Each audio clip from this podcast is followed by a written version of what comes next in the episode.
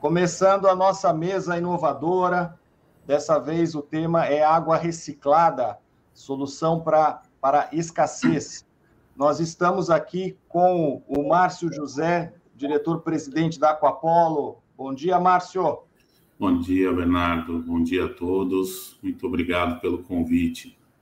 Legal. Estamos aqui também com o professor Miersva, Zé Carlos Miersva, professor da USP, pesquisador do CIRRA, que é o Centro Internacional de Referência em Reuso da Água. Bom dia, professor. Obrigado por aceitar nosso convite. Bom dia, Bernardo. Bom dia a todos. Eu é que agradeço a oportunidade de estar participando desse evento.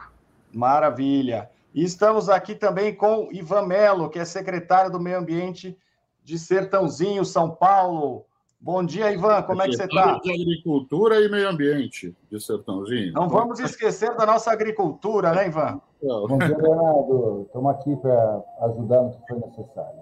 Maravilha, maravilha. Hermano Sintra, que é o diretor executivo do Instituto Capoc. Bom dia, hermano.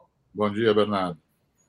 E também Irã bom, Castelo bom Branco. Dia bom dia a todos, que é o presidente do Conselho de Inovação do Instituto, que vai fazer a mediação dessa mesa. Bom dia, Irã. Bom dia, amigos.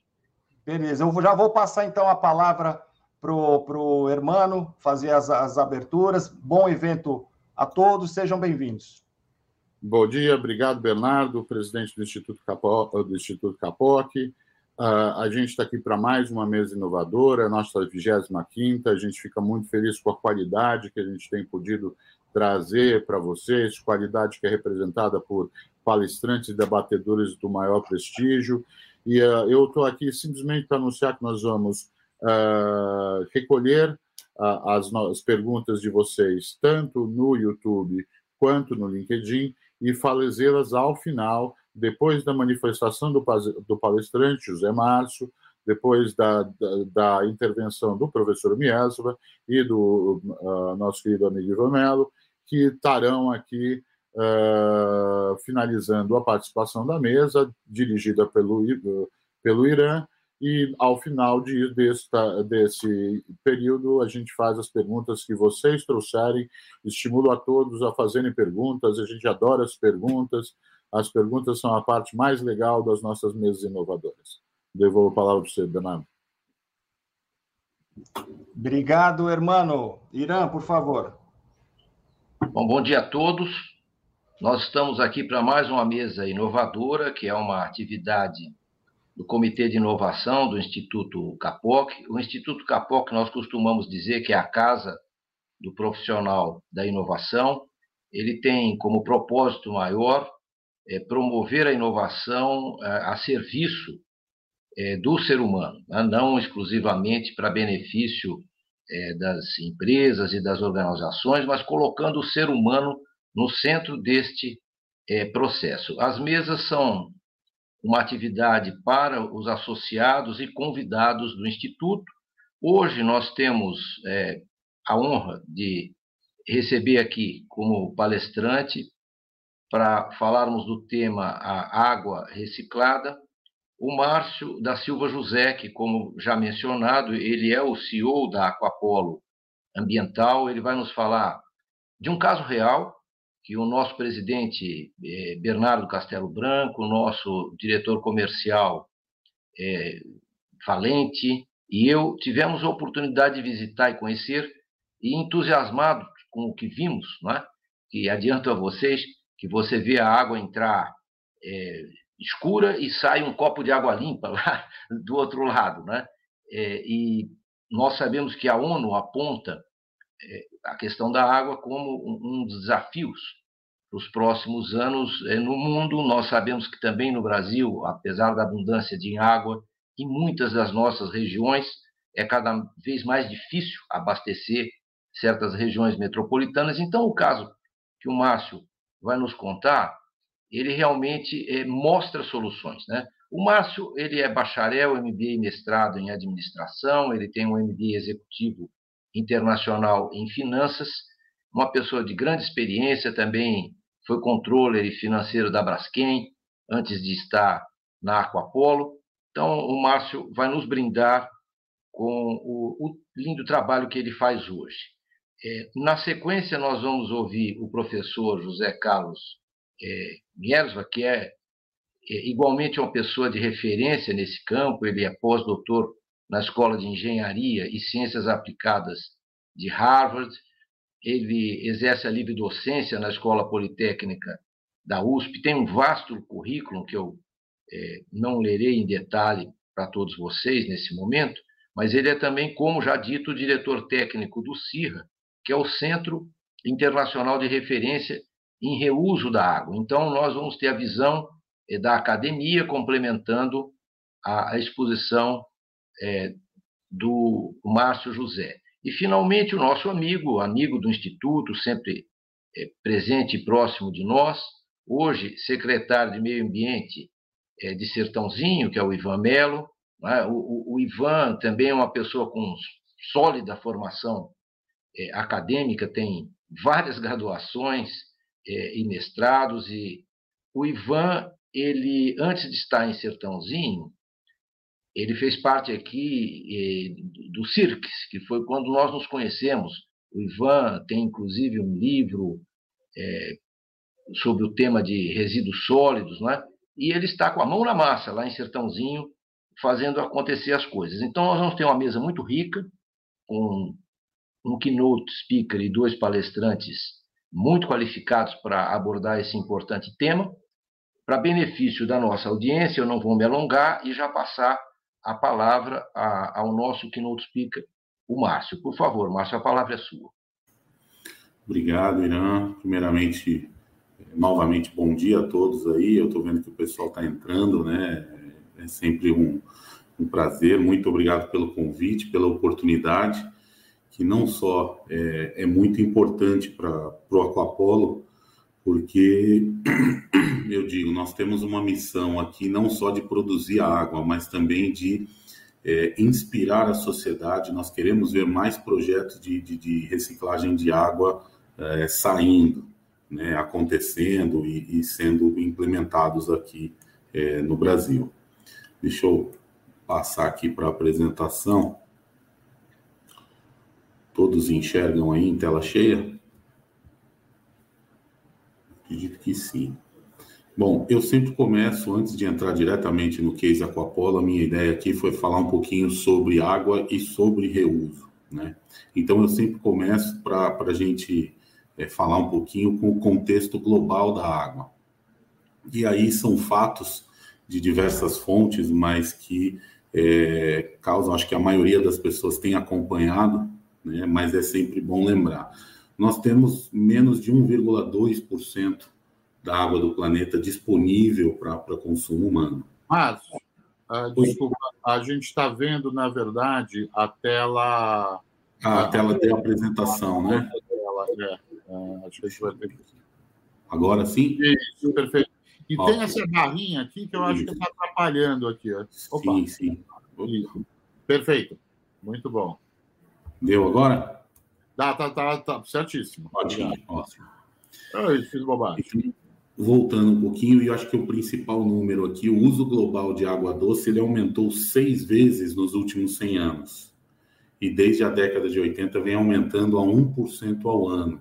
Né? Isso, em, é, é, obviamente, decorrente do crescimento populacional, decorrente é, do aumento de, de, produção, de produtividade que nós temos aí, da utilização de recursos. Né?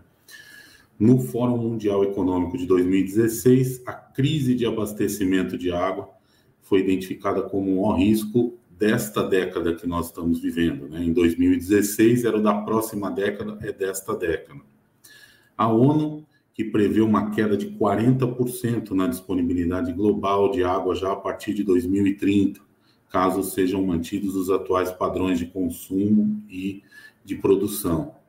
E o Banco Mundial, que prevê um declínio de 6% na taxa de crescimento do PIB mundial, justamente pela competição por água. Então vejam que o cenário é, é cada vez mais, mais crítico, né? E a gente nem falou aqui ainda de, de, de mudanças climáticas, embora, obviamente, elas estejam aí é, implementadas neste número. Eu utilizo muito os dados do CDP não sei se, se a maioria conhece, mas chama-se Carbon Disclosure Project, é uma instituição sem fins lucrativos, fundada há alguns anos e é, é situada em Londres, e ela administra um sistema de divulgação. Então, empresas, municípios, regiões, países, cidades, enfim, eles gerenciam os seus impactos e eles mesmos informam o que estão fazendo. Né? E hoje a gente tem aí é, mais de 500 investidores mundiais que gerenciam 106 trilhões que utilizam esse relatório. Então, é um relatório com bastante é, fidelidade. Né? E eles apontam em relação à água uma coisa bem interessante. Existe uma análise da NASA que sugere que 13 dos 37 maiores aquíferos já estão praticamente ao ponto né, onde a disponibilidade hídrica está sendo ameaçada nas regiões onde eles estão. Ou seja, tem algum momento que, se continuarmos do jeito que está, esses 13 aquíferos correm o risco de nunca mais se recuperarem. Trazendo para o nosso, nosso cenário aqui de América Latina, em média, 30% de toda a água captada por empresas ainda é captada em área de estresse hídrico. Né? E aí seja por desconhecimento, seja por falta de opção, enfim, ou por outras razões, a gente continua fazendo isso. E talvez o ponto mais interessante que essa última linha é que o CDP fez um, uma pesquisa uma projeção do impacto financeiro potencial dos riscos relacionados à água. E no mundo ele é de 300 bilhões de dólares enquanto o custo para mitigar esses riscos é de apenas um sexto, 55 bilhões. Né? Então, é muito é, estranho, quer dizer, se a gente entende que tem um risco de 300 bilhões, mas para mitigar é de 55, por que, que isso não acontece? Por que, que a gente não faz a mitigação? Né? Então, falta consciência, falta coordenação, falta muita ação ainda em relação a esse tema, né? E estes mesmos números quando trazidos para a América Latina, eles não são de um sexto, eles são um pouco menores, na casa de, de uma vez. Quer dizer, a gente tem um risco aí de 26 bilhões de dólares e com 14 a gente mitigaria. Tá?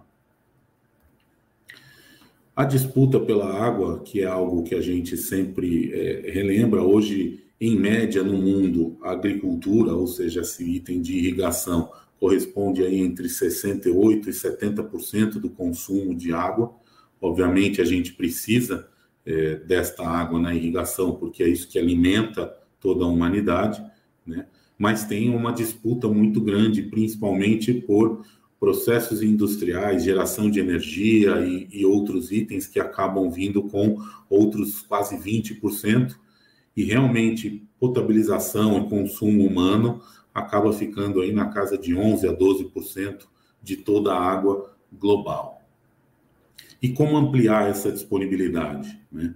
Então, existem diversas soluções, sempre eh, os mercados ou o setor de saneamento trabalha com redução de perdas, trabalha com uso racional, trabalha com algumas soluções ambientais, com gestão de recursos e estão começando já alguns, algumas décadas a trabalharem com novas fontes, ou seja, a reciclagem de água, né, é, é realmente entender o efluente como um recurso hídrico e até a dessalinização de água do mar em algumas regiões, isso é realmente necessário e é fundamental para que se tenha água. Antes de entrar nos cases de reuso, eu gosto de lembrar desta do, do ciclo do, do, do, saneamento básico, né? O ciclo natural que a gente chama aqui do saneamento básico, aonde a gente costuma ter aqui uma, é, é, como se diz, um, um, reuso natural. Por que isso? Porque, principalmente em se tratando aqui de Brasil, onde a boa parte das captações são em águas superficiais, né? além dos poços, mas a maioria em água superficial. Quer dizer, se capta água num, é, num rio, em um corpo d'água, vá para uma estação de tratamento, essa estação trata, potabiliza essa água, distribui-se essa água para toda a, a, cidade ou a região, enfim, comércio, indústria, serviços, residências. Em teoria, né, deveríamos ter, mas vamos pensar que temos a coleta e a rede de esgoto, a estação de tratamento de esgoto que faz a descarga do esgoto já tratado de volta no mesmo rio ou em outro rio, mas que corre para o próximo município. E o próximo município capta uma água que foi esgoto tratado de alguém da cidade anterior. Né? Então, de uma certa forma, por um, por um desconhecimento da população, a gente acha que não faz o reuso, mas o reuso existe e sempre existiu. Todo o setor de saneamento básico trabalha desta forma é, no mundo todo. Né? E aí eu trago, entrando especificamente no reuso, eu começo com um mapa do reuso. Né? Então, existe reuso de água no mundo todo. Eu trago aqui principalmente alguns casos, é, é, como o da Namíbia, que foi aqui o talvez o, o precursor no reuso potável direto, quer dizer, desde 1968 que se reusa a água ali é, a partir do esgoto, e neste caso para potável, para potável, quer dizer, para o consumo humano, com segurança. Né? Eu destaco a China como é, o maior usuário de água reciclada do mundo, nós estamos falando em mais de 7 bilhões de metros cúbicos. Os Estados Unidos como o segundo maior usuário, e mesmo assim a gente olha que os Estados Unidos tem 1% do seu esgoto tratado que vira água reciclada. Então tem um potencial gigantesco, né? E tem uma tradição, principalmente no estado da Califórnia, que foi o primeiro a regulamentar reuso já desde há mais de 100 anos, né? E temos países interessantes como Chipre e Malta que já recuperam quase 100% do seu esgoto tratado, né?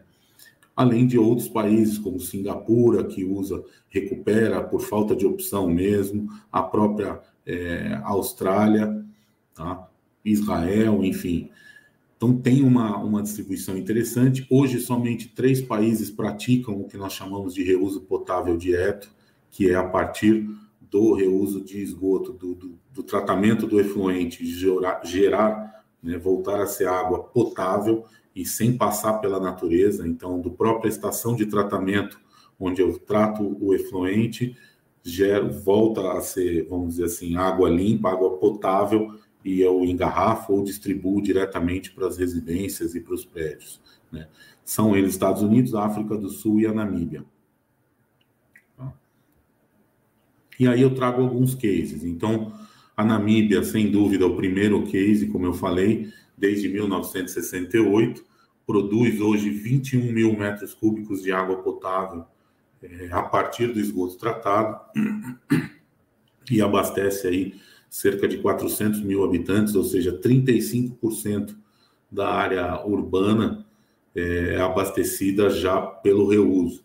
O restante, sem dúvida, continua ainda com a questão de chuvas e os reservatórios naturais.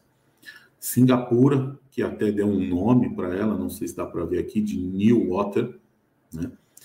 teve sua primeira planta de reuso desde 2003, né? e as águas residuais ou os efluentes recicladas atendem a 40% da demanda de todo esse, vamos dizer assim, nós chamamos de cidade-estado, né?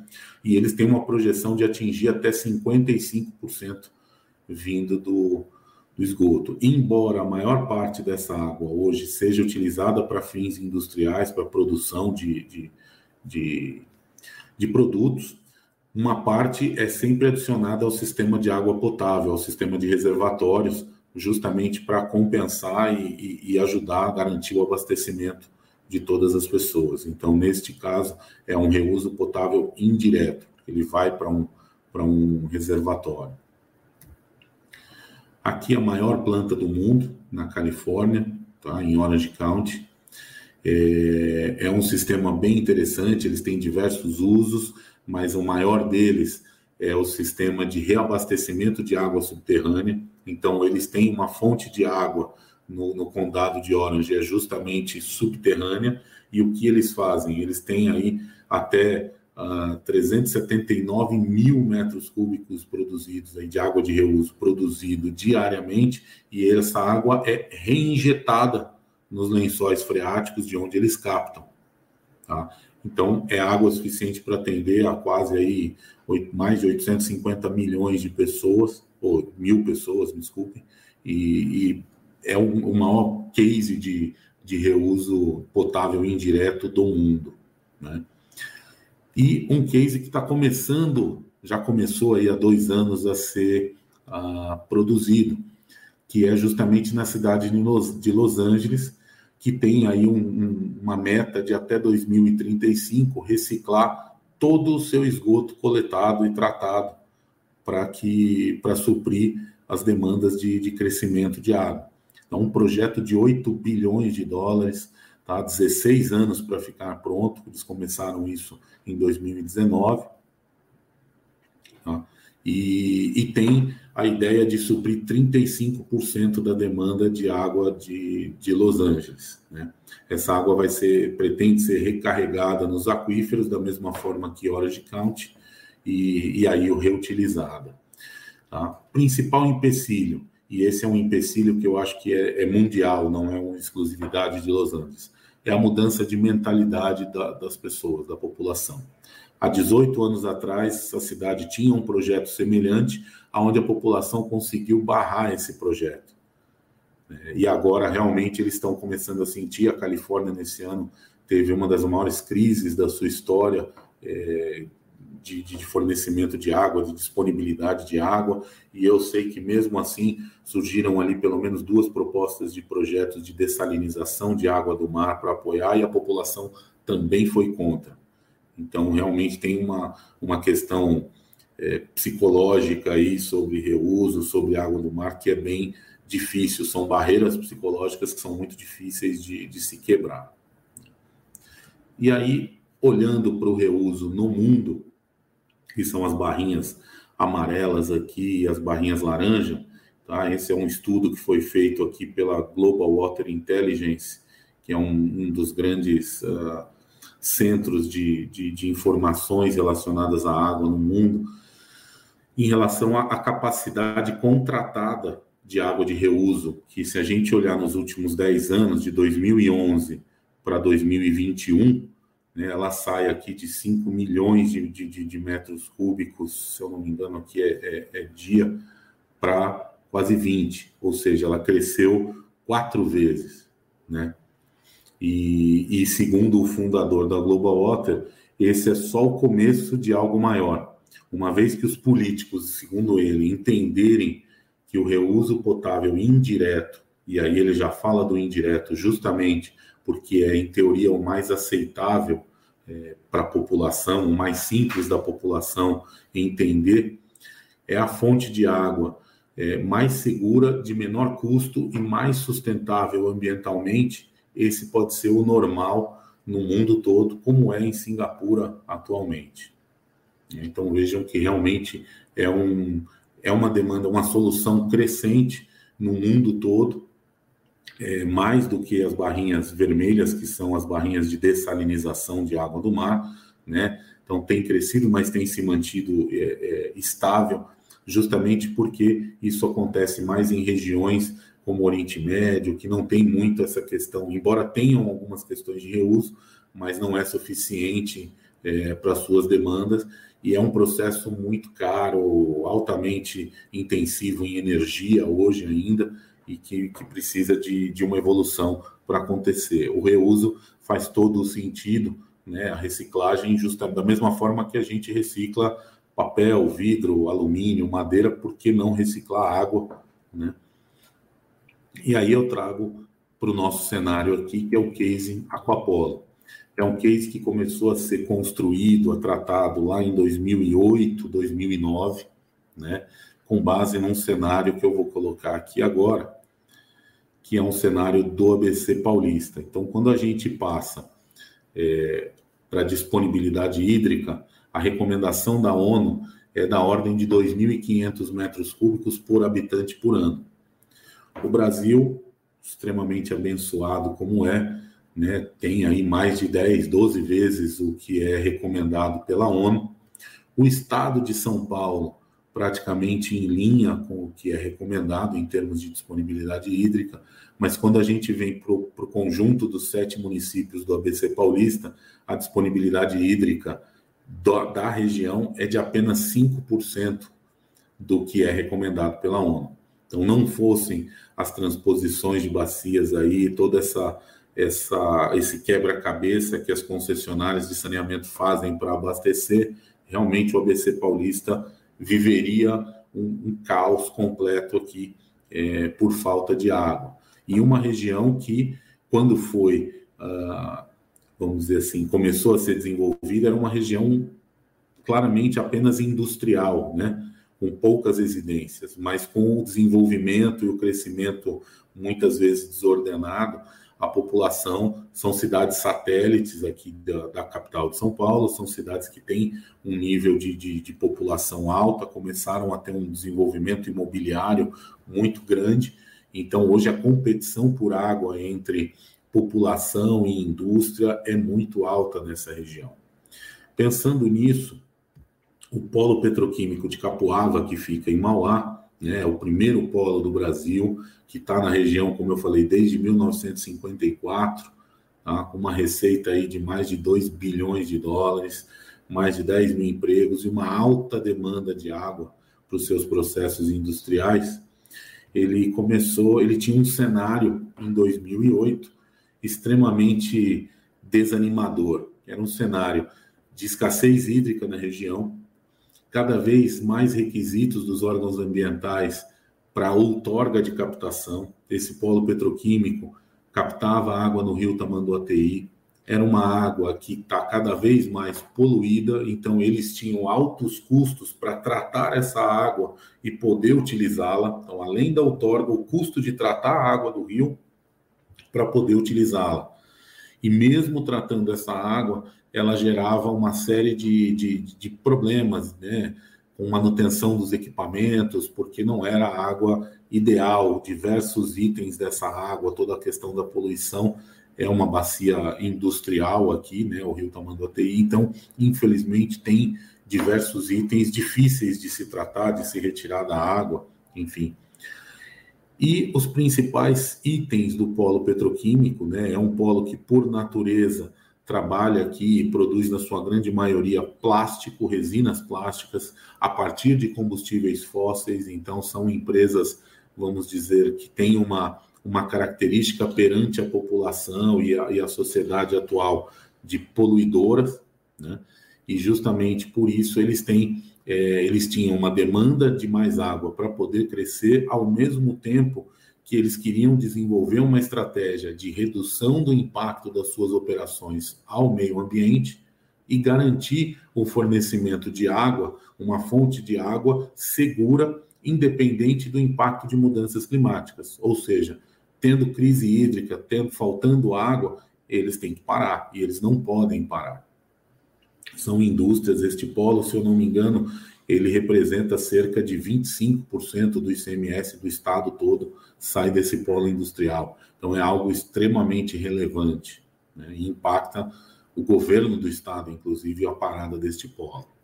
A partir daí, um trabalho entre a GS Nima Industrial e a Sabesp, foi criado o Aquapolo, é o maior projeto de água de reuso para fins industriais da América Latina, capaz de fornecer até um metro cúbico de água é, industrial, que nós chamamos, ou de água reciclada, por segundo.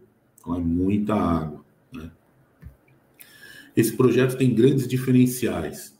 Um deles é essa parceria, vamos dizer assim, público-privada, né? A Sabesp não é bem pública, é de economia mista, mas de controle é, do Estado, né? E a concessionária, e um privado, que é o controlador, com 51 e 49, foi um projeto construído junto com o cliente. Então, desde de o início da concepção, o cliente primeiro demandou o projeto, o que é muito importante para projetos de reuso. Segundo lugar, o cliente participou da, da, concepção do projeto, do estabelecimento da qualidade da água, uma qualidade que seria possível de ser é, atingida com uma rota tecnológica X, que eu vou mostrar um pouquinho mais para frente, e que principalmente essa rota tecnológica é, tivesse um investimento que chegasse numa tarifa ao qual a empresa estava, estivesse disposta a pagar por ela. Então, foi uma equação bem interessante. Né? E uma qualidade que principalmente trouxesse outros benefícios que não apenas a garantia de fornecimento, mas benefícios financeiros, benefícios é, operacionais para os nossos clientes, a ponto dos clientes entenderem e terem uma confiança de assinar um contrato de fornecimento de 42 anos, numa modalidade take or pay, então é uma modalidade onde tem uma franquia mínima que o cliente, consumindo ou não aquele volume, ele tem que pagar justamente para pagar o investimento que foi feito né, em toda a planta, ao mesmo tempo que foi conseguido colocar uma, um contrato com a Sabesp, que além de acionista é o principal fornecedor do Aquapolo, para fornecer o esgoto já tratado em nível secundário, então o esgoto que é a matéria-prima do Aquapolo é o efluente que a Sabesp coleta, trata e que devolve à natureza naturalmente, é o que nós chamamos de, de, de esgoto em nível secundário. O Aquapolo faz um tratamento chamado de terciário no setor, né? E um outro principal ponto que garantiu também uma, um pouco de, de, de agilidade ao projeto foi o fato dos acionistas, é, uma equação aqui de Project Finance, em que os acionistas conseguiram aportar apenas 10% do total do investimento necessário para a construção da planta, para toda a infraestrutura do Aquapolo, para a sua adutora de distribuição até as indústrias do polo, enfim. Então, é realmente um, um um cenário bem interessante, porque a questão do risco veio todo para o próprio Aquapolo, que emitiu uma debênture de longo prazo, que foi comprada, né, essa debênture foi investida pelo FI FGTS, que tem é, na sua. É, no regulamento do fundo, né, do, do FIFGTS, investir em projetos de infraestrutura, então fez isso. E o Aquapolo, com a sua operação, consegue pagar essa dívida. Então, os acionistas realmente aportaram apenas 10%, praticamente é, a empresa opera há praticamente 10 anos, eles já praticamente recuperaram esses 10%, e a partir daqui, os demais 32 anos vão ser apenas é, resultado positivo, apenas retorno do projeto para eles. Né? E como que a gente, que garantias nós demos para esse Project Finance, que é muito interessante? Os próprios recebíveis de um contrato de 42 anos. Então, durante os 18 anos de, de, de financiamento né, do investimento, todo mês, quando o polo petroquímico nos paga, ele nos paga numa conta bancária é, que o Aquapolo não pode movimentar até que a Caixa Econômica, até que o FFGTS confira e fala, não, você está adimplente com financiamento, está aqui o seu contas a receber.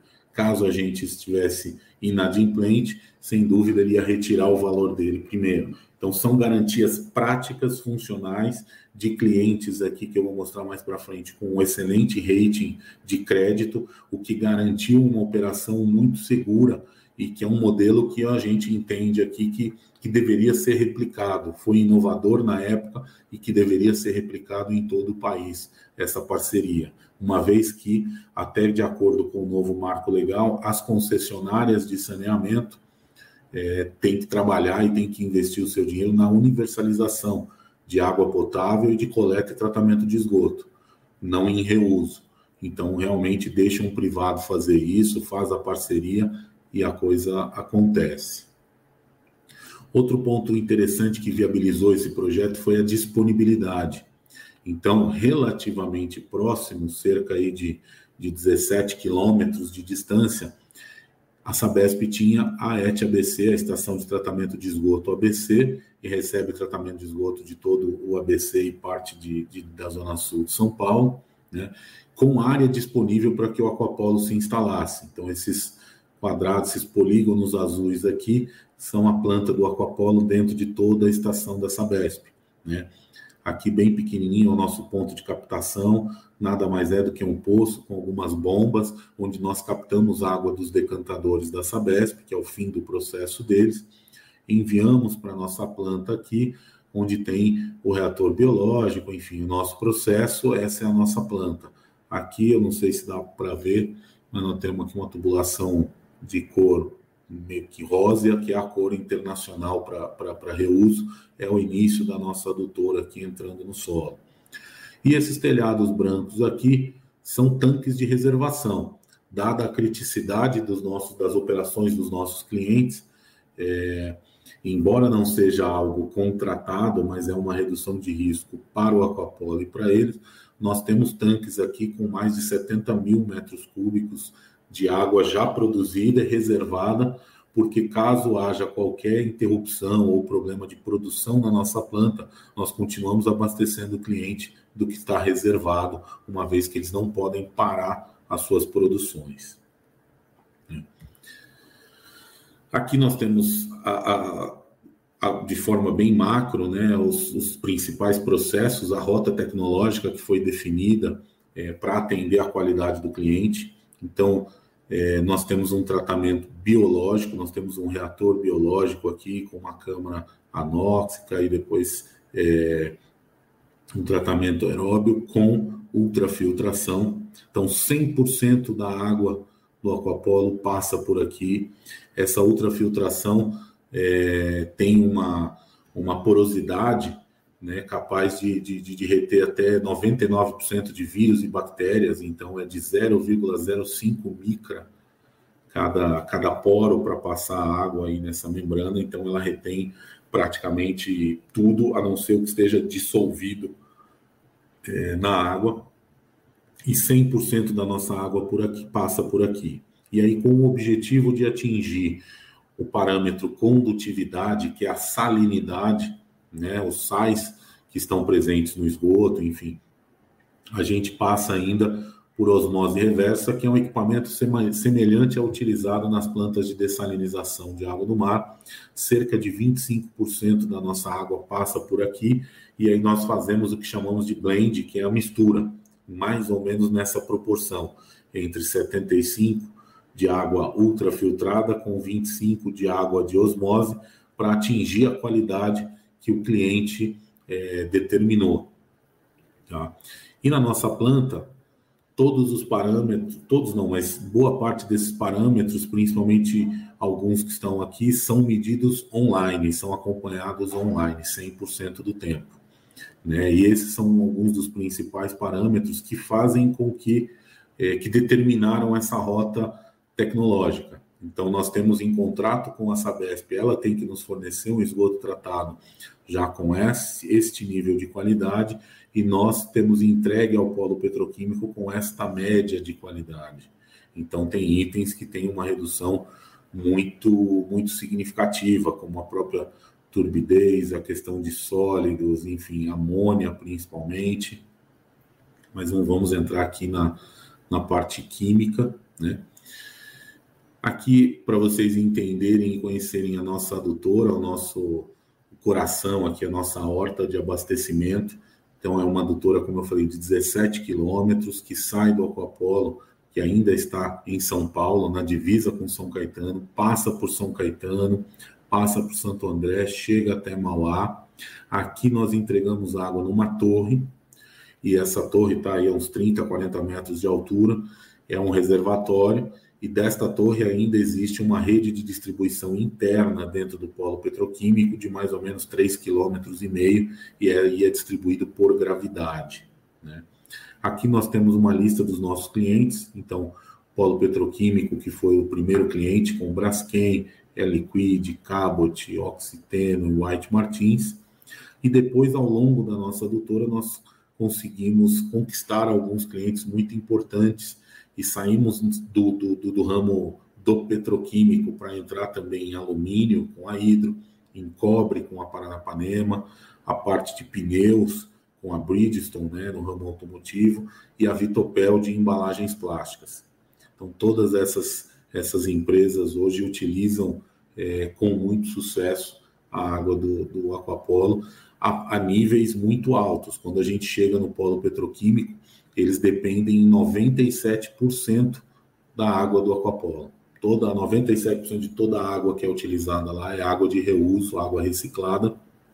Os 3% são a água, obviamente, para consumo humano, para os vestiários, para o restaurante, para a cozinha, enfim, para outros usos Né? E, e é tão interessante a confiança do polo e das indústrias do polo que hoje a contingência que eles têm de água potável com a Sabesp ali na, na, no município de Mauá não é suficiente para manter a planta deles. Ela é suficiente apenas para caso haja uma falha do Aquapolo e realmente eles precisem desligar as suas operações, eles façam esse desligamento de forma segura, continuamente resfriando os equipamentos para que, que possa ser feito isso de forma segura. Eles não têm mais ligação de água potável suficiente para manter as operações. Tamanha a confiança no projeto, que graças a Deus há 10 anos realmente nunca falhou. Aqui a quantidade de reconhecimentos do projeto Aquapolo, né, o prêmio do, da Global Water, da própria Global Water Intelligence, como eu falei, é, um prêmio da Agência Nacional de Águas, da Federação de Indústrias de São Paulo, do próprio CDP em termos de transparência. Então, desde 2014 e 15, que nós, como for, motivados por algumas desses fornecedores nossos, nós respondemos é, toda a questão de é, dados de estratégia de operação frente às mudanças climáticas, frente ao impacto ao meio ambiente.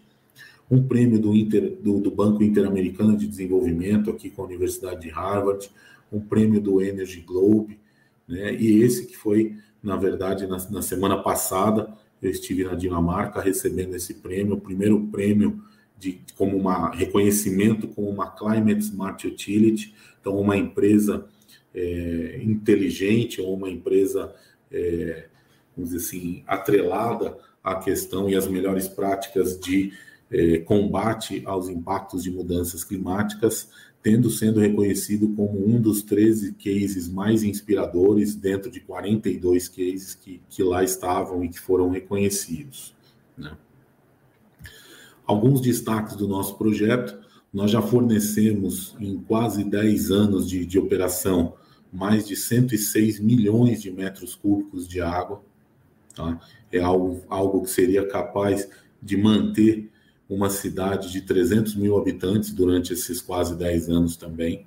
Então vejam aí o tamanho, que ele não é só um projeto ambiental, mas é um projeto social também, uma vez que ao consumir esse volume de água, as indústrias deixam de competir né, pela, pela fonte, pela, pela água potável, num volume suficiente para abastecer 300 mil habitantes, então estão contribuindo para que 300 mil pessoas tenham mais disponibilidade de água.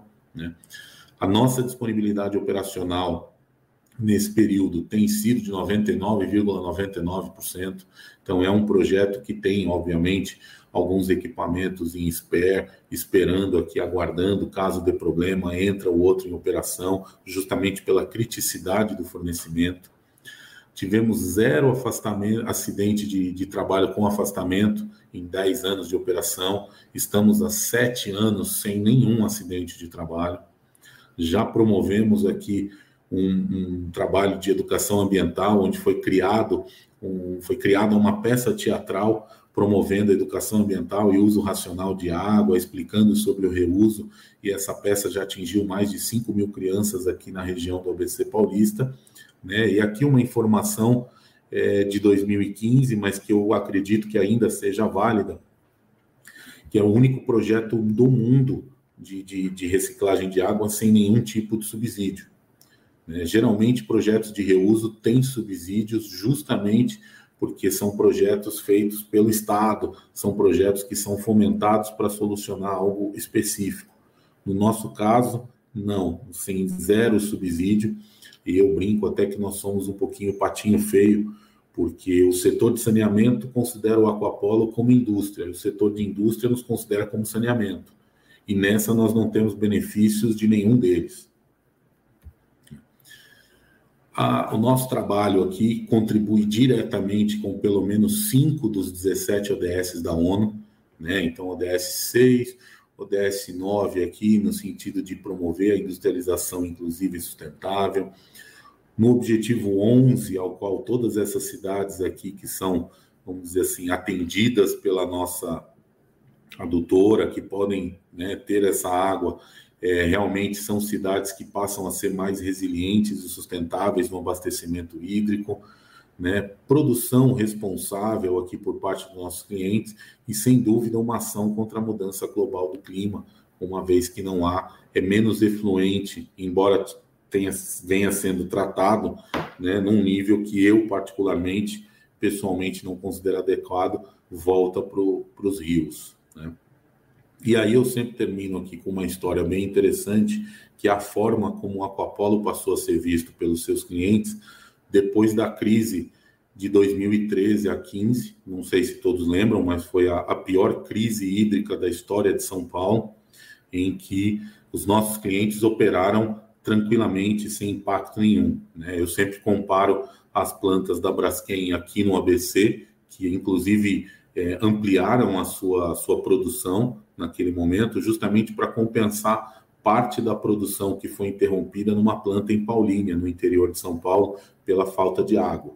E a partir daí, nós passamos a ser reconhecidos não como um fornecedor de, de água de reuso, mas como uma solução de gestão das mudanças climáticas para essas indústrias. E aí eu termino, meus amigos, aqui e me coloco à disposição aqui para que nós possamos debater e discutir aí, ouvir o excelente professor Miersva e, e o nosso amigo Ivan.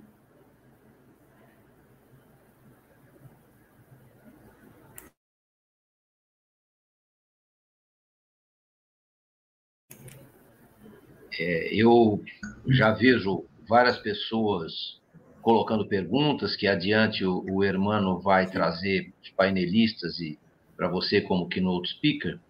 Mas Sim. gostaria de passar primeiro a palavra é, ao professor para que é, faça suas considerações. Por favor, é, professor Mesa. Bom, obrigado aí, parabéns, Márcio, pela apresentação. Acho que é sempre importante né, a gente estar divulgando essas iniciativas né, que, sobre reuso. E talvez eu gostaria só de complementar né, a contextualização né, que o Márcio apresentou, né, que é o Aquapolo, sem dúvida nenhuma, é um empreendimento de grande relevância né, para a região do ABC, para o estado de São Paulo e para o país, né, já que é, a região do ABC né, tem uma contribuição muito grande né, no PIB brasileiro e é, a viabilização desse projeto de reuso assegurou né, que, que esse PIB continuasse sendo né, originado aqui no estado de São Paulo e na região do ABC. Então, de maneira geral, né, o, o, esse aspecto né, que, que a gente está tratando da escassez de água, né, é, São Paulo já, já é um, uma região, né, principalmente a região metropolitana de São Paulo, é uma região que já sofre problemas de água desde o momento que ela foi né, implantada, né? ou seja, quando se fundou São Paulo, eventualmente, óbvio, na, na época não se conhecia, mas é, já tinha né, um, problema associado a abastecimento de água, porque nós estamos numa região de cabeceira, né? E isso ficou marcante né, no final da década de 60, começo da década de 70, quando se fez né, a, a, o primeiro planejamento né, de, de reversão de, de água né, do, da bacia lá do PCJ, é, cujos os projetos né, começaram a ser discutidos na década de final de 60, 68, 69, e a implantação da primeira etapa né, do sistema Cantareira em 73. E de lá para cá, o que a gente viu foi só o aumento né, da, da das transposições para trazer água para São Paulo. Obviamente, a transposição é um, uma atividade de gestão de recurso hídrico bastante importante, né? porque, basicamente, nós estamos numa região metropolitana, eu vou expandir um pouco mais, né? não apenas focar no ABC, mas toda a região metropolitana de São Paulo, onde nós temos uma população muito grande é, e a demanda né, é bastante alta né, de água. E aí, a estratégia né, de, de fazer basicamente essa transposição, ela assegurou né, por um bom tempo é, uma certa estabilidade no fornecimento de água. Só que, com o passar do tempo, essa estabilidade vai diminuindo e a gente precisa identificar é, outras opções né, para o fornecimento de água. Então, o exemplo do Aquapolo é marcante, né? E hoje no Brasil, a gente, eu particularmente, é, só para contextualizar, eu comecei a trabalhar no projeto Aquapolo é, no final da década de 90, né? Quando ele começou a ser concebido, né? Lá pela é, pela refinaria, né? De, de petróleo lá do que estava instalado no Aquapolo. Então, nós discutimos, né, fizemos uma primeira concepção, é, juntamente com o professor Ivanildo Espanhol, o professor Pedro Mancuso, né, aonde nós é, já, naquela época, tínhamos proposto né, o, a opção do reuso para atendimento da demanda do polo petroquímico. E aí vejam o que aconteceu, quer dizer, de 2000 praticamente até a tomada de decisão pela implantação do projeto levou 10 anos. É, e, e é uma coisa, obviamente, que é meio complexa de entender. Né? A parte técnica estava bem consolidada, ou seja, era uma compreensão é, importante, né? já sabia da necessidade de fazer esse projeto de reuso, mas por várias questões, né, ele levou todo esse tempo para amadurecer e ser implantado. E de lá para cá, né, poucas, é, poucos outros projetos do mesmo nível do Aquapolo é, foram discutidos. É, mais recentemente, eu tive a oportunidade também de trabalhar é, num outro projeto similar, só que agora lá para o Espírito Santo, né, em Vitória. Então, é, eu tinha verificado aí na, nas perguntas, pessoal, ah, será que outros estados não podem também é, disseminar né, a prática de reuso, pois bem, tem outros estados. O Rio de Janeiro também, numa época, ele tentou né, trabalhar com, com esse contexto de reuso da forma né, do aquapolo, porque realmente é, é uma opção bastante adequada. É, por outro lado, né, mesmo com todos os benefícios do aquapolo, que aí liberou né, um volume de água para praticamente uma população de 300 mil habitantes, como o Márcio apontou, nós ainda temos né, o, o, problema de escassez de água, né, e precisamos tentar avançar um pouco mais né, no, nesse processo. E aí o Márcio, na exposição inicial dele, ele colocou a questão do reuso potável, né, seja reuso potável direto, é, indireto ou direto, é, e no Brasil, né, a gente já começou né, aqui na, na, na universidade, juntamente com outras companhias né, de, de saneamento, aí especificamente a, a companhia de saneamento lá de Campinas, né, nós fizemos junto né, com o financiamento do PCJ, e aí acho que parabenizar né, também o, o, o PCJ, né, aqui como comitê né, de, de, de bacia hidrográfica, pelas é, iniciativas né, que ele tem de sempre estar à frente né, dos desafios relacionados à água. Então, em 2014, 2015, né, o PCJ financiou um projeto né, relacionado à avaliação do potencial de reuso potável direto, né, pelo, utilizando né, o, o esgoto tratado agora lá da, do, de uma estação de tratamento de esgoto, Capivari 2, que é, implantou né, o, como tratamento o sistema MBR, ou seja, tecnologia de tratamento de esgoto com membranas. E aí o que eu queria destacar né, nesse aspecto, principalmente né, para todo mundo aí que atua é, direto ou indiretamente com o setor de saneamento ou é, de inovação, que é, só foi possível né, a gente trabalhar com esses conceitos mais modernos né, de reuso quando se decidiu é, assimilar ou adotar tecnologias mais modernas né, relacionadas ao tratamento de esgoto e também ao tratamento de água. Então, é, o caso específico, né, hoje os desafios em relação à água eles são bastante relevantes. A gente poderia considerar é, três desafios específicos, né? O, a escassez natural de água, que é um problema, né? Em algumas regiões do Brasil isso é mais severo do que outros a escassez por demanda eh, excessiva, né, que é o caso é, de grandes regiões metropolitanas do Brasil, não vou focar só no, na região metropolitana de São Paulo, mas todas as grandes regiões metropolitanas do país, de alguma maneira, sofrem problemas de escassez por conta da demanda excessiva. E a terceira causa é a poluição dos mananciais pelo baixo nível né, de tratamento de esgoto, que muitas vezes se apresenta, e, e muitas vezes pelas tecnologias né, que acabam não sendo, né, é, o país acaba não incorporando ou não é, se apropriando das inovações tecnológicas na área ambiental.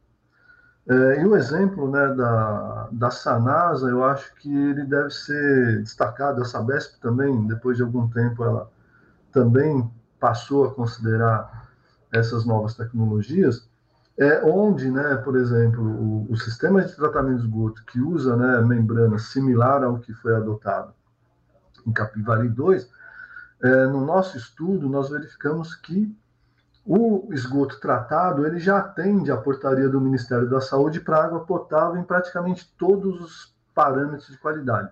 Só não atendia para dois parâmetros, que era cor e bactérias heterotróficas, é, que não são parâmetros né, em termos de é, assegurar né, a qualidade de água para abastecimento. Então, a gente vê que o nível de inovação tecnológica, né, com obviamente, né, o, a, a disseminação dessas tecnologias, ela pode ter um papel relevante né, no, para contornar ou para minimizar o problema de escassez hídrica.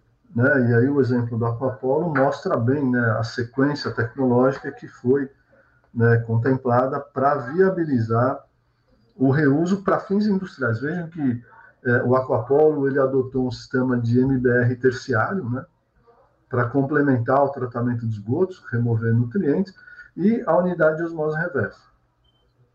E basicamente o, o, o, reuso potável, as opções de reuso potável que no mundo hoje já são bastante disseminadas, ela contempla uma estrutura de tratamento bastante similar a essa, ou seja, o uso de um sistema adequado né, de, de tratamento biológico, e aí o sistema MBR, no momento, né, parece ser o que tem é, melhor aplicação para essa função. No futuro, pode ser que outros sistemas apareçam. A tecnologia de osmose reversa, né, que, que aí o pessoal trata osmose inversa ou reversa, é, isso às vezes desperta né, algumas discussões acaloradas, mas no final das contas, é, tanto faz, né? Os modos reversa e inversa. Se alguém for comentar, ambos os termos estão errados, né? Porque o processo é osmótico, só é só osmose, né? Em função de princípios é, termodinâmicos. Mas enfim, é, a gente conhece, né? Como osmose reversa, osmose inversa. É, só que no caso do reuso potável, a gente precisa avançar um pouco mais e implementar uma tecnologia complementar que é a oxidação fotoquímica, né? Aonde nós vamos assegurar é, que eventuais contaminantes que não são é, afetados né, pelas tecnologias que previamente mencionadas, para ele remover esses contaminantes. E, obviamente, é, um outro aspecto importante diz respeito aos novos procedimentos que a gente precisa adotar para fazer monitoramento de qualidade da água, principalmente para abastecimento público. Ou seja, é, isso eu acho que é um desafio é, para ser colocado né, para vários pesquisadores, que seria basicamente o quê? Como é que eu consigo controlar a qualidade da água para abastecimento com base em praticamente 100 parâmetros né, de qualidade, que é o que é estabelecido na portaria do, do Ministério da Saúde, quando é, eu tenho disponível no mercado, sei lá, hoje para uso, mais de 120 milhões de substâncias químicas orgânicas, né, que podem estar presentes. Basta a gente ir num supermercado, numa farmácia, é, em um depósito de material de construção, para nós podemos ver a, a, ampla variedade né, de substâncias químicas que estão presentes no, nos produtos que nós utilizamos no nosso dia a dia e que vão parar é, nos corpos hídricos, né, e eventualmente eles voltam é, para os mananciais de abastecimento, ou eles são a água né, desse recurso é captada e ela vai é, abastecer a população, passando por tecnologias convencionais de tratamento de água. Né? Então, a gente tem aí muitas vezes o, as pessoas se preocupam né, no reuso, ah, mas o reuso vai trazer problemas, onde você usa tecnologias bastante sofisticadas, né, como foi apresentado. É, então, digamos, MBR, osmose, é, e se questiona né, a qualidade. Aí você pega muitas vezes é, vários municípios que captam água, que recebem grande carga de esgoto doméstico, com nível de tratamento adequado, às vezes não, que passa por sistema convencional de tratamento de água e essa água é distribuída à população. Ou seja, qual é, é, é o nível de garantia que eu vou ter também para essa condição. Então, é, a gente precisa, né, quem, quem atua né, no setor de saneamento, precisa ter uma visão um pouco mais abrangente né, da, da dos desafios que é, a inovação, né, o, a melhoria de qualidade de vida que, que a gente obteve né, em função de, desses novos produtos, que é inegável, né, se a gente considerar os medicamentos que possibilitaram uma avaliação é, bastante ampla né, do, do, de medicamentos, e aí ampliou a, a, expectativa de vida da população. Hoje se vive muito melhor né, do que se vivia ano passado, é, mas é óbvio que é importante que a inovação seja incorporada também em todos os setores, né?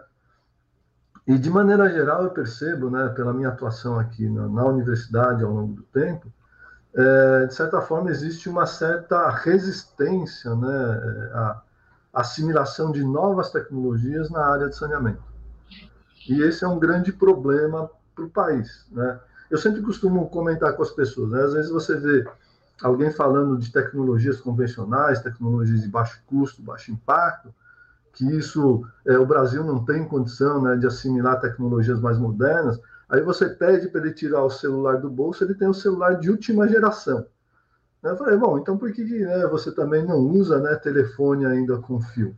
Por que, que você usa né, o, esse smartphone?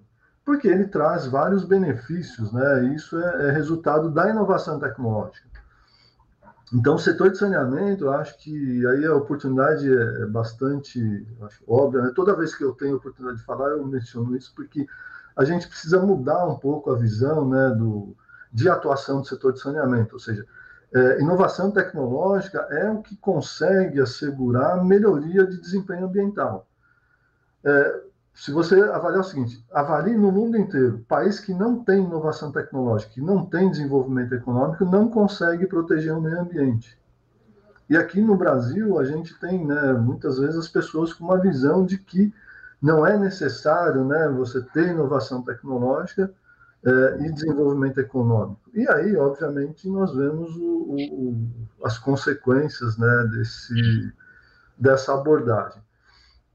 Então, de maneira geral, né, o, o que eu tinha para comentar, para não me estender muito, né, e aí complementando, é, parabenizando de novo aí o Márcio, o Irã, Ivan, né, pela organização do evento, é, para dizer que é isso, a gente precisa né, avançar no, no, no conhecimento, avançar na pesquisa, assegurar o desenvolvimento das nossas indústrias, né, internalizando tecnologias mais modernas e aplicando aquelas tecnologias que a gente desenvolve com recurso de pesquisa né, no, no, país. Então, acho que era é, basicamente isso. Então, muito obrigado aí pela oportunidade, parabéns pela organização do evento. Muito obrigado, professor, pela, pelas considerações importantíssimas que vem a calhar para nós fazermos a ponte aqui com o nosso querido Ivan Melo, que está hoje secretário em Sertãozinho, mas teve muito próximo de várias iniciativas aqui na Secretaria do Meio Ambiente, na própria Sabesp, é estudioso do tema também. Então, faço até a provocação ao Ivan, é, que em toda a região, que inclui Ribeirão Preto, ele tem tomado uma série de iniciativas, né? É, secretário, como podemos levar para a sua região as coisas que estamos vendo aqui, por favor? Eu, queria já aproveitar o link para fazer uma proposta. Eu acho que provocar o Bernardo aí, o irmão, para que o professor venha trazer essa, essa, essa, esse conhecimento dele de uma mesa específica de tecnologias e inovação no tratamento de água. Eu acho que seria bem bacana essa discussão focada, né? Eu acho que tanto que pô, é tanta coisa aí que a gente está vendo é, e é bem bacana porque conheci o Márcio lá enquanto eu estava na parte de é, novos negócios da Sabesp, né? E lá também conheci você né? e, e, e, o Hermano, né? E, e a gente fomentando essas questões aí acabou entendendo a necessidade de, de, de estruturar caminhos aí relativos a, a, situações de atendimento com inovação. Eu acho que essa é a diferença. Aí a Aquapolo faz a diferença, ela mostra que a, o caminho da inovação é o único caminho de, de solução real, que é o caminho que, assim, investindo, a gente vai ter situações como eles aí estruturadas, situações que já estão assim definidas, atendidas e, e as, como ele comentou, 97% da água dentro da, da, do polo petroquímico está vindo da, da, estrutura deles. É, é, é, magnífico, é magnífico. Água de reuso sendo usada para que ela precisa ser usada e, e a gente tendo algumas necessidades atendidas. Uma das coisas que a gente tem aqui na região muito importante, tem muita gente aqui da região acompanhando o nosso bate-papo, é exatamente a provocação que o GAEMA local, o Ministério Público faz, relativo à percepção da, do quanto que os aquíferos eles são limitados. Então, a gente tem que propor e provocar caminhos diferentes relativos à questão da água. E a gente percebe que, se você mensurar a profundidade dos poços, e aqui na Mogiana, quase todos os municípios vão ter água utilizando do aquífero do Guarani, você vai vendo que você já decaiu pelo menos 30, 40 metros de profundidade a mais para poder chegar na água. Ou seja, o aquífero está criando uma situação de uma, de, de uma, uma perda que não, não vai ter volta, e no paralelo você vai criando um, um, um buraco lá que vai ter que ser entendido e trabalhado numa situação futura, né? Eu acho que essa conversa ela é muito importante e a questão que também o professor trouxe quando comenta PCJ, né, quando comenta esse trabalho, é também a questão da percepção de como fazer o trabalho de acompanhamento dessas soluções, ou seja, da regulação. E aí eu acho que a gente parte aí para ler as perguntas e começar a responder os nossos amigos que estão aqui, né? Agradecer a tanta gente que veio junto com a gente aqui. Eu não vou falar o nome, que eu tenho o nome de umas 50 pessoas, mas o Hermano fica bravo sempre que eu fico o nome das pessoas. Eu não fico bravo, eu acho, eu acho impressionante você conseguir fazer isso, mas hoje a gente está com tempo uh, curto e o pessoal me deu trabalho hoje. Hoje não foi fácil, porque tem muito comentário longo, tem muita pergunta boa, mas, Ivan, não queremos roubar teu tempo, né, Ira? Não, mas eu acho que o Ivan, que gosta do debate, está estimulando que a gente passe para as perguntas do público, e, e, ele próprio, diligentemente, já está no chat respondendo a vários dos comentários e interagindo com aqueles que nos assistem. Então, acho que seria, sim, interessante, não é, Ivan, agradecendo as suas considerações, sempre muito relevantes, é, nós, e também a sua sugestão de é, voltar ao, tema de é. maneira focada. E, e, eu pediria então ao irmão que é, desse sequência às perguntas, por favor, irmão. vou fazer um comentário aqui. Nós temos o professor Shinji, da Universidade da Água, o professor Teste, que é um mestre ali da secretaria, focado exatamente nessa questão das águas, o pessoal da Guarapiranga, a Thaís, que faz um trabalho com águas também, quer dizer, se eu pegar aí, eu enumero 20, 30 pessoas aí com esse foco dentro da nossa conversa, que estão aqui juntos, estão juntos. Eu acho por isso que é importante trazê-los aqui, nem que seja pelas perguntas dentro do debate. Fundamental, Ivan, fundamental, uma coisa muito bacana. A gente, eu brinquei com o nosso pessoal lá, que eu disse, ó, o Ivan ontem já começou a espalhar para todo mundo, vem muita gente interessada, porque a capacidade de agregar e de mobilizar do, do Ivan é fantástica. E acho tá. que essa questão da capacidade de mobilização é, é muito importante. Diga, Então vamos lá, irmão. Inclusive o pessoal da associação que protege a Guarapiranga.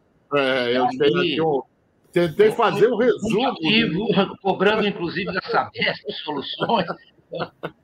Vamos lá.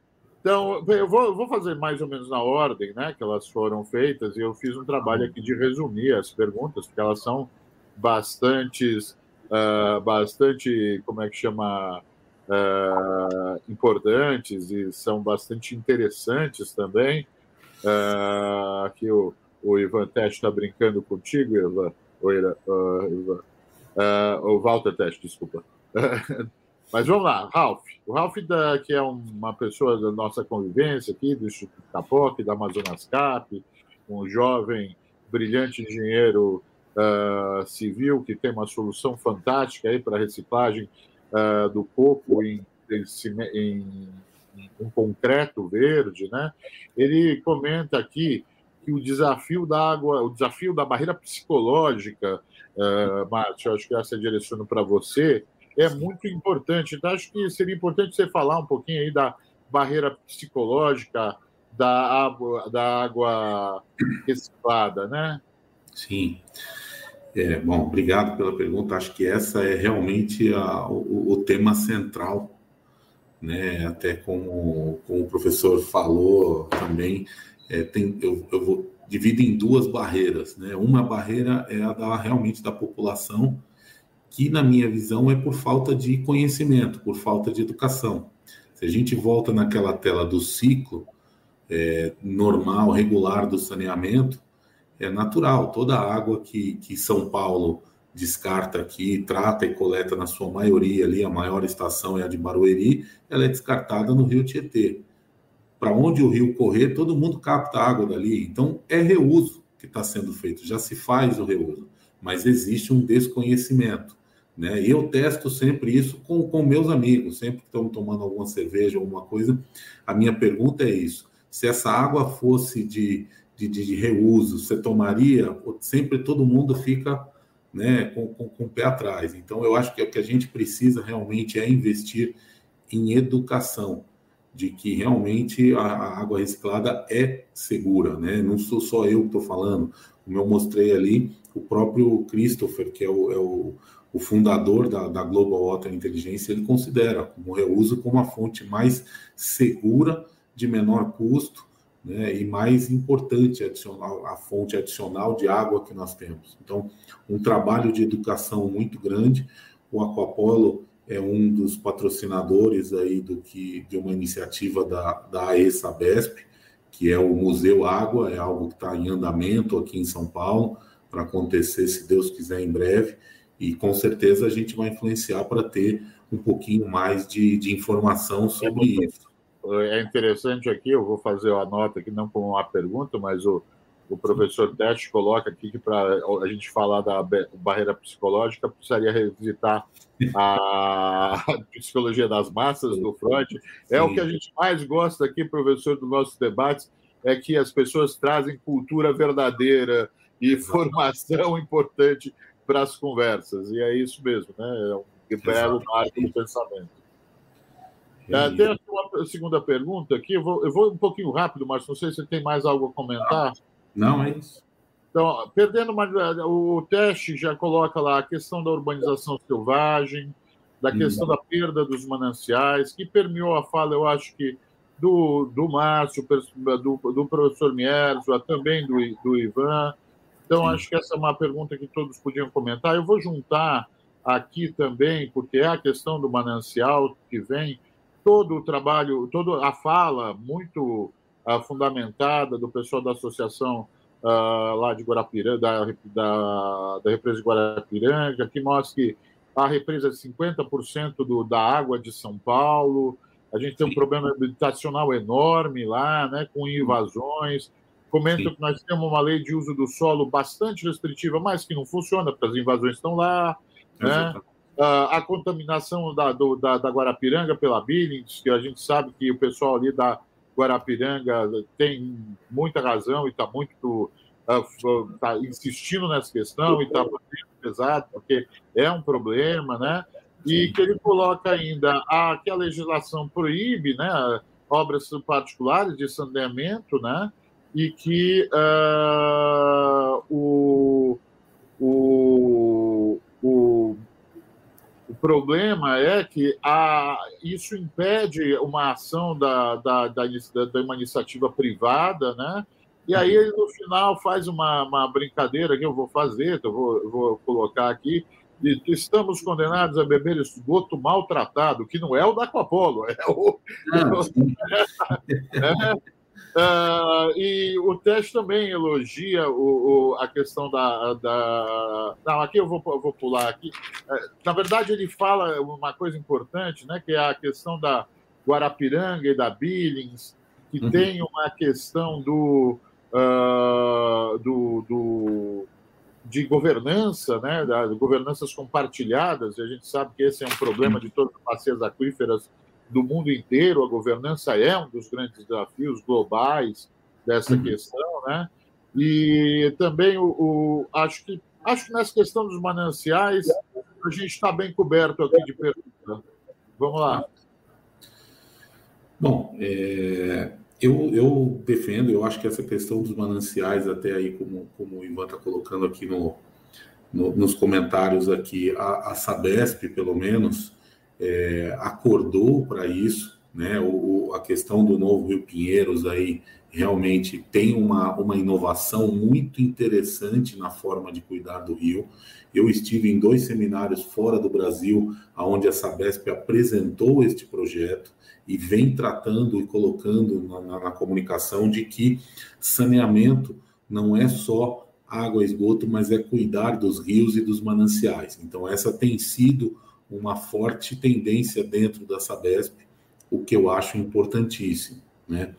É, nós temos uma legislação muito boa referente à questão de ocupações em áreas de mananciais, o problema realmente é efetivá-la, que a legislação é aparentemente correta, na minha opinião pessoal, é, mas nós temos dificuldades em, em fazer, fazê-la cumprir, né? Eu defendo a questão dos mananciais, assim como o reuso, eu defendo de uma forma um pouquinho diferente do que hoje mesmo a gente tem no Aquapolo. Eu defendo que projetos como o Aquapolo deveriam nascer, e eu mesmo venho tentando influenciar na Sabesp uma ampliação do Aquapolo, justamente com o objetivo de fazer o reuso potável indireto, ou seja, de usarmos essa água para recarregarmos o manancial. Né? Quando a gente olha aqui para o ABC, que é uma área industrial e etc., ok, eu tenho uma infraestrutura, mas é extremamente complexo fazer novas redes de distribuição de água só para reuso. Então, por que não fazer o reuso na fonte, como o professor Miesva colocou? Nós temos tecnologia e é seguro de fazer isso. E ao colocar essa água adicional no manancial, nós estamos diluindo a poluição do manancial, a poluição está lá, é a mesma, mas um volume de água maior. Ao diluir essa poluição, a gente estimula a natureza a fazer o seu próprio trabalho, ela vai se recuperando e, ao mesmo tempo, a gente amplia a disponibilidade hídrica. Conforme vai melhorando, reduz custo de potabilização para a própria concessionária, a própria Sabesp que capta de lá. Então, é um ciclo que eu acho que, que para mim é o futuro de uma região como a região metropolitana de São Paulo, porque não tem realmente de onde buscar mais água, e, e eu acho que é um, um, caminho sem volta. A gente precisa realmente é incluir o pessoal de legislação ambiental, os técnicos dessas áreas que ainda são resistentes. Você está moderando? Tá Deixa eu abrir teu microfone. Já abri. Ah, não, você que fechou, você precisa abrir aí. Márcio, muito interessante você ter colocado esse ponto, e na visita que lhe fizemos, Bernardo, eu e o Valente, é, você defendeu é, essa questão e, e disse claramente: disse, ah, esta água aqui está muito melhor do que a água do manancial lá em Guarapiranga. Né? Então, você deu essa mesma explicação para nós. E até a pedido do Ivan, eu gostaria de ressaltar: no Instituto Capoc, junto com a CIMA, nós desenvolvemos todo um projeto educativo para apoiar o trabalho que, brilhante que está sendo feito no Rio Pinheiros. É, por força da pandemia, como esse trabalho educativo implicava em muitas ações de campo, é, nós preparamos o projeto e não conseguimos implantá-lo. É? Tínhamos até patrocinadores é, dispostos a, a apoiar, é, mas naturalmente precisaríamos de um incentivo financeiro de pequena ordem da própria Sabesp, é, que por algum motivo não priorizou isso, talvez por é, não ter percebido que além do formidável trabalho técnico, o trabalho educativo é, é, extremamente relevante e o seu custo é ínfimo em relação ao, ao trabalho é, maior, não é? que é o, o, a parte de ligar esgotos e, e de tratar a, a água.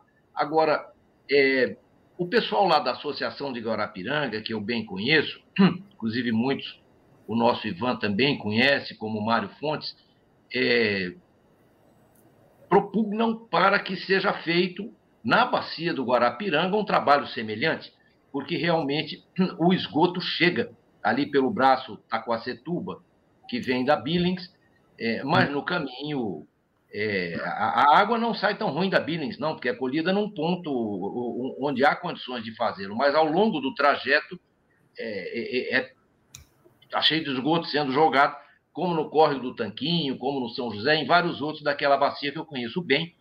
E se não for feito é, um trabalho semelhante, cada vez será mais caro, evidentemente, o tratamento da água que está sendo é, colhida para uhum. abastecimento na represa de Guarapiranga, que é a água que a gente bebe e, consequentemente, o tratamento é mais caro. Né? Fora o assoreamento da represa e várias outras coisas assim. Então, o Ivan me pediu para dar ênfase a esse ponto.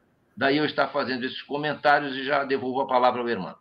É importante a gente dizer que esse projeto foi feito aqui com o Rodrigo Figueiredo, do Instituto Meio Oceano, que está aqui nos prestigiando, toda a parte educativa, uh, em grande parte a gente entrou muito mais com uma ideia da logística, da organização, mas realmente a metodologia nasce de um trabalho brilhante que o Rodrigo Figueiredo fez ao longo de uma descida de, da Bahia, da, de, de, né, desse lado do, do, norte ao, ao sul do Brasil, a São Paulo, ensinando crianças como trabalhar com os resíduos uh, nas cidades litorâneas. Agora, Sim, e, muita colaboração, irmã, do próprio Ivan, do, do, do, Valverde, do Trane, da Tana, de muitas pessoas que Sim. trabalharam ao longo de um ano nesse projeto conosco. Firmamos, inclusive, o Instituto um convênio com a CIMA, ainda na gestão do secretário Penido, que hoje é, está lá na Casa Civil, não é? Então, realmente, todos se empenharam muito. Agora falta a gente implementar esse projeto e precisamos de algum pequeno apoio para isso. É, acho que temos mais e ainda minutos, né? É, temos vários outros assuntos, vamos ver se a gente consegue tratar pelo menos alguns deles.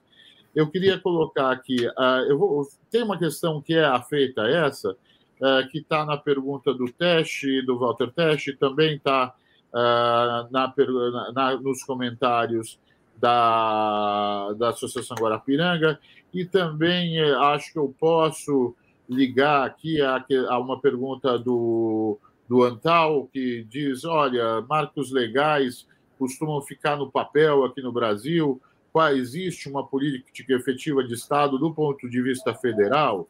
E o, tanto a Associação Guarapiranga quanto o TESH colocam a necessidade de, de coordenação da ação uh, governamental nos seus diversos níveis. Então, eu queria passar essa pergunta primeiro para o Ivan, né? aqui o nosso representante do Poder Público, aqui a partir lá de, da, da Secretaria uh, de Agricultura e Meio Ambiente de Sertãozinho. Ivan, se você puder começar, depois temos algumas perguntas para o professor Mier, porque eu não quero deixar de perder.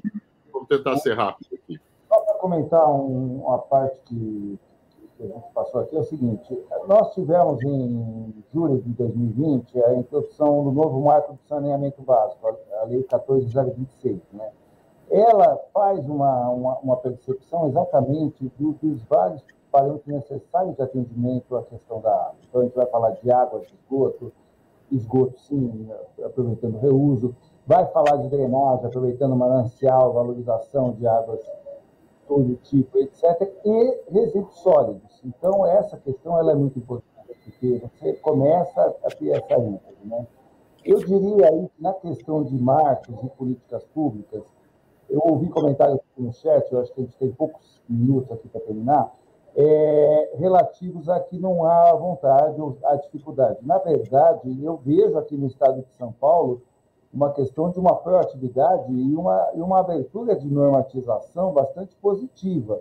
Tanto que, como a gente comentou, a Aquapolo está aí e outros negócios da Sabesp estão acontecendo de grande porte também, com foco em tratamento de água e principalmente no reuso de água para poder que você tenha, assim, a valorização da, da água doce, água potável de maneira direta. Eu, então, eu acho que a gente pode providenciar a questão de, de dessas normas, passar para o pessoal. Com relação ao marco aí da, da Guarapiranga, é um parceiro que está com a gente acompanhando, a gente vê a luta dele e sabe o quanto que é necessário que se reveja a questão da urbanização. O que pouca gente sabe, infelizmente, é que se você tiver que pegar uma área que é uma PP, ou então uma área que é uma área de manancial, etc., e utilizar ela, a única maneira que tem é invadindo. Infelizmente. Isso não tem suporte legal? Não, não tem. Mas é aceito, porque, como o teste fala aqui, falta vontade política. Mas essa vontade política, às vezes, tem que ir lá e, por exemplo, desmontar uma invasão numa área que é uma área onde você tem um manancial, você tem uma nascente, você tem uma água que deveria ser cuidada e mantida. Então, a gente pode depois providenciar essa documentação para enviar para o Muito bom. Vamos lá, eu tenho duas, eh, eu vou juntar aqui mais duas perguntas. Vou fazer, passar primeiro uma pergunta do professor Miazo, que é uma pergunta mais técnica aqui. O Falcade deixa eu aqui pegar o primeiro nome dele, uh, o André Falcade, ele pergunta, professor, se existe inovação de materiais que são necessárias ou oportunas para as membranas, né? Que uh, ele acredita aqui que tem o, uma questão de inovação. Depois quero passar para uma, uma pergunta geral sobre a inovação que eu acho que cabe, mas se eu puder primeiro nos trazer a sabedoria científica isso em relação às membranas Perfeito. Não, posso sim, porque na verdade, assim, na, aqui na, na Poli, né, na USP, eu, eu, praticamente atuo, né, minha pesquisa é direcionada para desenvolvimento de membranas, na tentativa de nacionalizar. Então, é, nós temos né, novos materiais com adição de aditivos né, na, nas, nos materiais que são normalmente utilizados para a fabricação de membranas. Inclusive, né, eu tenho patente, né, tanto nos Estados Unidos quanto no Brasil, dessas é, desses novos materiais que, que compõem essas membranas. E, na atualidade, é, é eu estou com um projeto né, da, que é financiado pela Sabesp e pela FAPESP, que é para desenvolver os protótipos de membranas para aplicação em tratamento de água e esgotos. Né?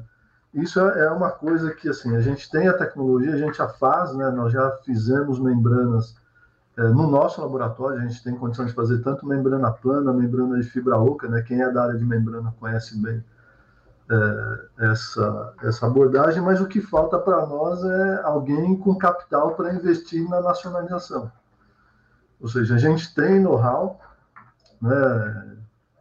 a gente teria condições de é, começar, de certa forma, produzir membranas e, obviamente, até numa condição até mais favorável do que as membranas que hoje estão no mercado. Né? Então, o é... Wagner Denis, aqui, nosso uh, diretor de comunicação, que gosta muito da, da, da pergunta do, do, do, grafeno, né? Tem, teve algum investimento. O grafeno é uma opção, professor? Então, o, o grafeno é uma opção. Eu tenho uma parceria também com a Universidade Federal da ABC, né, onde é, nós desenvolvemos né, também pesquisas no sentido de usar o grafeno. É, existe uma limitação né, do grafeno, e aí isso é importante destacar, porque ele é a base de carbono. E quando eu, eu aplico em tratamento de água e esgotos, eu tenho o uso de oxidantes. E o grafeno ele não, não funciona muito bem com oxidante, então é um desafio que a gente precisa superar do ponto de vista é, técnico. Então, ele tem né, a, a possibilidade de uso, Mas quando a gente entra numa escala já industrial, a gente tem que levar em consideração outros aspectos que podem afetar o desempenho. Muito bom. Eu vou fazer uma pergunta geral aqui para a gente encerrar. O Ivan está dando várias é, respostas aqui. Existe um debate muito bacana aqui é, sobre a questão das invasões e tudo mais. Mas eu queria centrar na razão do Instituto, que a razão do Instituto é a inovação. E tem várias aqui perguntas ligadas à inovação, né? Então, eu tenho aqui perguntas mais simples que eu vou rolar para você, Márcio. Por exemplo, o José Eduardo gente tem curiosidade de saber se a Petrobras usa a Aquapolo e se não está usando lá, se está continuando a usar água do tamanho do TI, por quê? Uh, o Formagia pergunta da expansão da Aquapolo, achou bacana, como é que, como é que a Aquapolo está uh, ah, pensando a expansão, né? Uh, o Ralph, ele, eh, Souza, fez uma outra pergunta aqui, dizendo, pô, e isso em menor escala? Quer dizer, dá para fazer uma mini aquapolo, estou simplificando aqui a pergunta dele, né? Quer dizer, dá para pegar essa tecnologia e implantar em menor escala. Uh, também o, o professor Teste ele coloca que, olha, uh, a gente tem que trabalhar com a tecnologia, mas também tem que trabalhar com engenharia social. Eu, eu lembro bastante, né, Ivan, que quando a gente estava fazendo lá, planejando o trabalho de apoio ao Rio Pinheiros, essa era uma uma coisa que estava sempre na, na fala tua, na fala do uh, uh, Valverde, né, de que tecnologia não é só tecnologia uh, hard technology, é social technology também. E o Formar já faz uma pergunta que eu acho que é das mais interessantes. Né? Ele diz assim: ó, mas ainda tem muita resistência para a inovação tecnológica, uh, no saneamento, que uh, o licenciamento de novas tecnologias ainda é difícil tal. Eu acho que essa é uma pergunta que uh, certamente o Márcio, o professor Mierza, o Ivan, todos teriam aqui um, uma, um, um input interessante. A gente já está cinco minutos atrasado, estou aqui com o, o, o Irã com toda a educação alemã, que o Irã tem que ele gosta de terminar na hora. Acho que o Irã dá, o Irã dá mais uns minutinhos para cada um a gente terminar essa pergunta e daí a gente faz o encerramento. Eu vou tentar ser rápido aqui com todas as perguntas, é, rapidamente, né, pegando o histórico aqui. Infelizmente, a Petrobras realmente não usa água do Aquapolo. De todas as indústrias do polo petroquímico aqui, a Petrobras é a única que não usa, continua pegando água do tamanho do ATI. Não sei dizer bem o porquê, porque já nos visitaram diversas vezes, enfim, mas não, a gente já fez as propostas, eles têm condição de aderir ao contrato existente, não precisaria ser uma tarifa diferente, nada disso, mas não usam. Então, é, realmente, é, para nós é curioso também. Com relação à expansão, a gente trabalha com isso, mas tem um outro fato curioso aqui, que a Sabesp, além de ser fornecedor do Aquapolo e acionista, é o meu maior competidor. Né? Quando eu entro, eu estou tirando receita de água potável deles. Então, é uma equação que não é tão simples de ser feito. Até por isso, a gente tem trabalhado, e eu tenho trabalhado muito, inclusive com o GS Lima, para que a gente possa influenciar na linha de fazer o reuso potável na fonte, para não incomodar essa questão da, da, da, receita e faz mais sentido. Né? Quando a gente fala de menor escala, de fazer aquapolo, na verdade, reuso pode ser feito em qualquer escala. Né? Existem diversas indústrias que tratam o seu efluente internamente, reutilizam. Teve comentário agora há pouco aqui da, das empresas, das usinas de álcool que reutilizam água, enfim, então isso é muito comum. Né? As tecnologias vão depender muito da qualidade do efluente de entrada, da qualidade de água que se quer, mas é possível fazer em qualquer escala. Né? E aí, terminando com essa questão da inovação no saneamento, é, eu acho que, eu acredito que tem muita inovação em saneamento. Né? Eu que, que realmente tenho tido a oportunidade esse ano de estar em dois congressos internacionais, tem muita novidade, tem muita questão digital. É, realmente é questão de se investir um pouco mais nesse assunto, né? das empresas brasileiras é, acordarem um pouquinho para isso. Eu acho que a gente, eu vou tocar num outro tema aqui rápido, para a gente poder é, deixar, né, colocar isso, mas é algo que chama-se a, a modicidade tarifária. Então, a, a, a concessionária de saneamento faz a tarifa dela junto com a agência reguladora. E ela não tem, a concessionária, a empresa de saneamento, não tem incentivo para inovar e para ser mais eficiente. Porque ao fazer isso, ela não gera receita para ela. Toda economia de custo que ela tiver, ela devolve para a tarifa. Então, qual o incentivo que ela tem? Nenhum. Esse é o grande, talvez um dos maiores problemas que a gente tenha, é ter que mudar essa questão. Né? A agência reguladora ganha, mas a, a, a, concessionária não. E aí realmente não tem incentivo para inovar nunca. Muito bom. Professor, tá, professor Mieso, por favor. O senhor está mudo. Tem que, tem que abrir o áudio. Então, sobre todos esses aspectos, né, a questão o Márcio colocou bem, quer dizer, reuso em pequena escala existe, né, como eu disse. A gente já trabalha com o CIRRA, né, que foi inaugurado em 2001. Nós temos vários projetos, né, de pequena escala em reuso. E hoje tem várias empresas, né, que é, implantam programas de reuso para shopping center, para é, várias outras atividades, né. Então, isso é um aspecto. É, em relação à inovação tecnológica, que eu acho que é o foco da universidade, aí eu estou falando do lado da universidade, né? Então, é, para vocês terem uma ideia, eu comecei a trabalhar com reuso na década de 90, em 1991. Né? É, eu trabalhava na época né, para a Marinha né, do Brasil, no, no projeto aí do, do submarino, onde já na época a minha dissertação de mestrado foi o conceito de descarga zero de efluentes industrial, porque a gente tinha é, existe é, limitação de água, né? E a ideia era poder recuperar essa água e usar no processo. E obviamente a inovação tecnológica fazia parte, né, desse e faz parte desse dessa equação, né? E, e, no Brasil o que a gente vê é, parece que não há incentivo, né, para a inovação tecnológica no setor. O Márcio colocou uma questão que é importante, né, da tarifa, questão de regulação tarifária, né, que os benefícios não voltam. É, mas tem outros aspectos. Tem muita gente que pensa, ah, investir em novas tecnologias é mais caro ou causa problema. Necessariamente não, né? Você tem é, é, condições de fazer coisas que somente com a tecnologia é, mais moderna você conseguiria, né? Então, eu, eu sempre falo, faço a pergunta para pessoas. A pessoa vai falar para mim, ah, membrana é muito caro. Eu falei, quanto custa você não ter água? Né? Então, sempre a gente vai ter que fazer essa comparação. A água mais cara do mundo é aquela que a gente não tem. Né? Se eu não tiver água, isso traz um impacto significativo. Né? O, o exemplo do aquapolo industrial, veja, a gente estava colocando em risco mais de 25 mil empregos direto, né, se você não tivesse é, essa possibilidade do reuso. Então, eu acho que quando a gente pensa em inovação, pensa em custo, a gente tem que pensar no global, ou seja, ah, eu vou usar uma tecnologia mais simples. Quanto custa eu poluir um rio e não poder utilizar a água para atividades comerciais, de lazer, entre outras coisas? Então, Precisa Sempre ter a gente tem que pensar nisso, nesse sentido. Precisa ter pensamento sistêmico, né, professor Miesa? Exatamente. Ivan. Aliás, a, observação do Rodrigo Figueiredo nesse exato instante, uh, falando do conceito de economia circular e tal, vai nessa linha.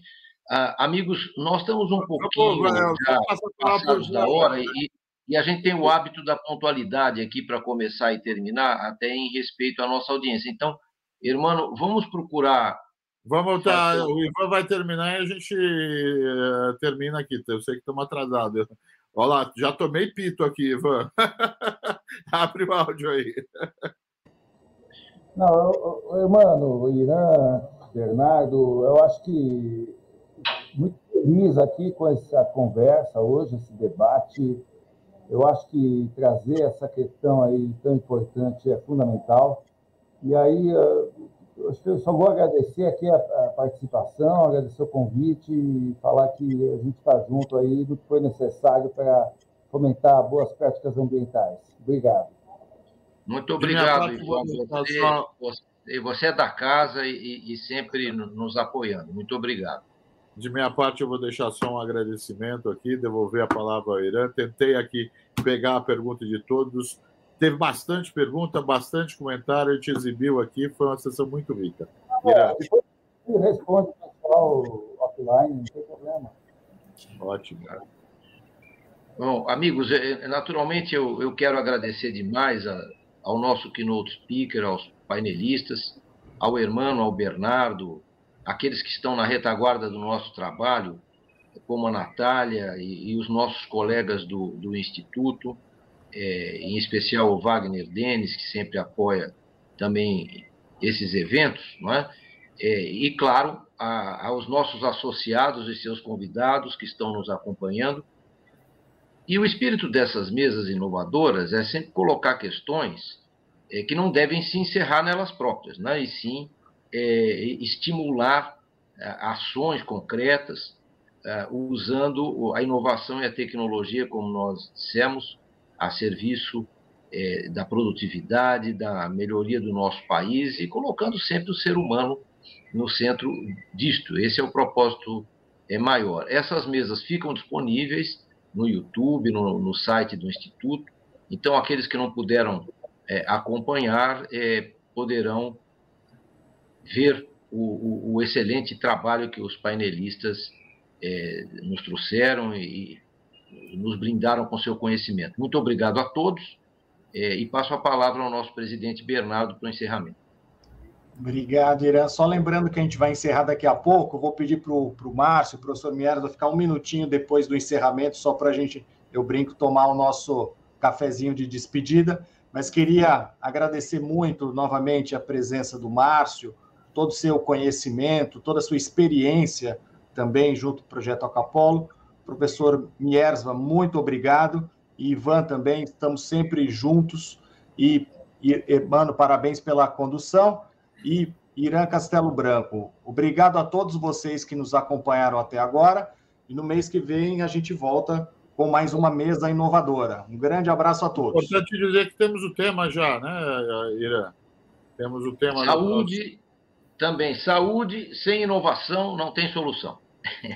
É o tema da próxima. Excelente. Muito obrigado a todos.